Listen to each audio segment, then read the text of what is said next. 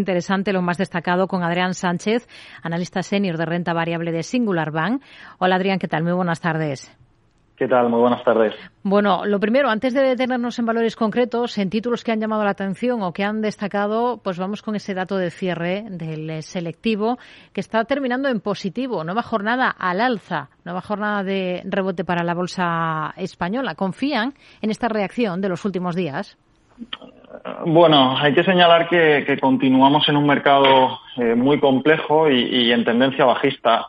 Sin embargo, como dices, bueno, pues estamos experimentando un cierto rally en las últimas sesiones que se justifica fundamentalmente por tres razones. Eh, la primera la encontramos en una sobreventa acumulada excesiva que había llevado a los, a los índices a niveles de soportes clave la segunda tiene que ver con lo energético. El precio del TTF a un mes, el índice al, que se referencia al gas en Europa, ha pasado de 311 euros el megavatio hora desde finales de agosto hasta los 114 euros actuales. Eh, esto es un descenso del 63%, lo que relaja en buena medida las, expectativas de inflación y, por tanto, la, mayor agresividad monetaria. Eh, y, por último, la, la marcha atrás de la práctica totalidad del paquete de estímulos fiscales de Reino Unido que ha provocado la estabilización por fin de, su deuda soberana y esto a su vez ha tenido un cierto efecto contagio en el resto de los países. Y todo ello, como bien dices, bueno, pues ha impulsado de alguna manera el, apetito por los activos de riesgo y es lo que está haciendo en mm. cierta medida que veamos estas subidas tan significativas. Si miramos a valores, si miramos a protagonistas, se está hablando mucho en estas últimas horas de Inditex, de que Sopesa, o al menos es lo que se ha publicado, vender su negocio en Rusia, aunque pueda continuar con la marca Zara en ese mercado. ¿Sería una buena estrategia o el tema está en a quién venden y a qué precio? Sí, em, es una decisión complicada, eh, porque como, como, dices, es un mercado muy importante que le, que le aportaba el 8,5% del resultado operativo y el 5% de las ventas a nivel global. Y en este sentido, se podría transferir el negocio a algún socio asiático, que es lo que se está hablando. Eh, esto podría ser una buena opción para, para, evitar fundamentalmente mayores costes de personal y arrendamientos de edificios. El grupo ya registró unas provisiones cercanas a, 216 millones de euros para el conjunto del año, pero en cualquier caso, la evolución del negocio en general está siendo sorprendentemente buena, con, mejora de las cifras y de los márgenes, eh, impulsado principalmente por América, que crece con mucha fuerza, eh, tienen un enfoque muy bueno en la digitalización y en la optimización de las tiendas. Y, todo esto, bueno, pues está ayudando y probablemente siga ayudando a compensar la pérdida de ingresos procedente de Rusia. Hmm. La operación Géminis en Naturgy hay que darla ya por zanjada una vez que tenemos ese rechazo claro frontal del gobierno. ¿Realmente es una buena idea en la coyuntura actual? Sí, bueno, el, proyecto Géminis eh, anunciado a principios de año pasaba por extindir el negocio de Naturgy en dos sociedades. Por un lado, la, compañía dedicada al transporte y distribución de redes de gas y electricidad, que sería un negocio totalmente regulado, y por otro, una firma para las actividades eh, de generación y comercialización de energía. Eh, no obstante, la, ministra Rivera ha dejado claro, como bien dices en sus últimas intervenciones, que no le gusta la presencia de lo que ella llama el accionista financiero, es decir, los fondos de capital riesgo que están eh, y prefiere un accionista más industrial, que pueda encajar mejor con los compromisos de, reinversión más potente y de una menor distribución de beneficios, que al final es lo que buscaba el, gobierno. Por lo que la incertidumbre política complica, eh, al menos en el corto plazo, esta, esta operación. Hmm.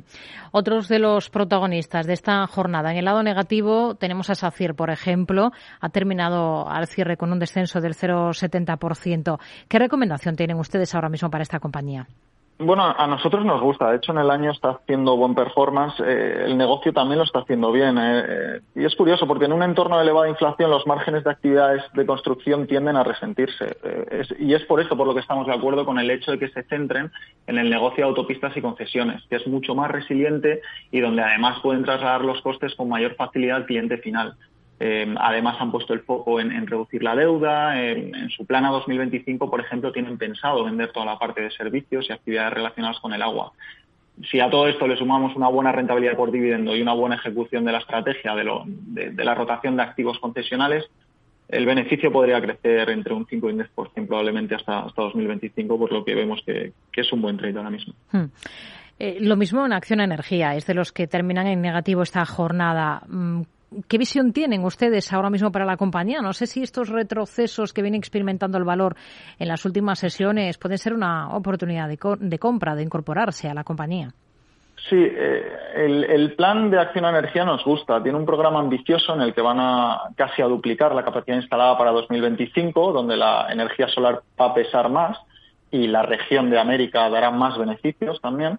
Lo que vemos aquí los riesgos principalmente son dos. La elevada deuda que debe tomar la compañía para hacer frente a todas estas inversiones futuras, eh, así como la correcta ejecución de los proyectos. Y en el entorno actual de subida de tipos, bueno, tener más de un 40% de tu deuda tipo variable te puede hacer daño.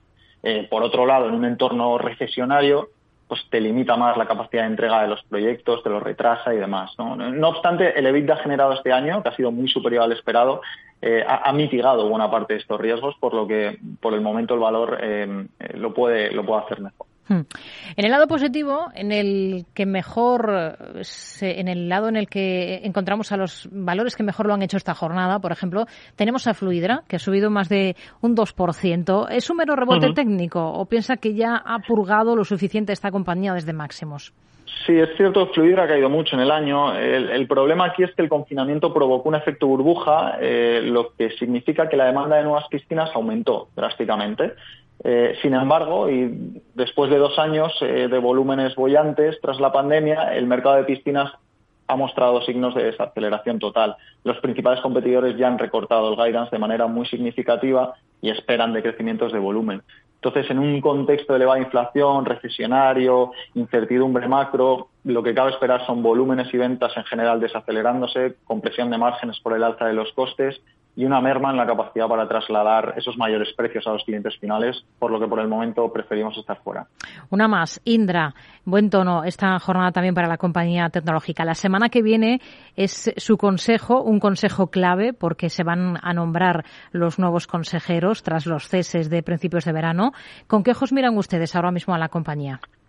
Bueno, Indra nos, nos gustaba. Eh, tras la marcha de Cristina Ruiz, sin embargo, vemos poco recorrido y excesivo riesgo de politización de la compañía. La, gestión de Cristina Ruiz, la que fue máxima dirigente de Insight, la, pata tecnológica de Indra, fue excelente en términos generales, haciendo que los márgenes operativos pasaran del 2,5 al 5,5%. No obstante, como decimos, tras la mayor participación del Gobierno y la marcha de ejecutivos clave, hemos, hemos decidido quedarnos fuera por el momento. Nos quedamos con estos análisis. Adrián Sánchez, analista senior de renta variable de Singular Bank. Gracias. Buenas tardes.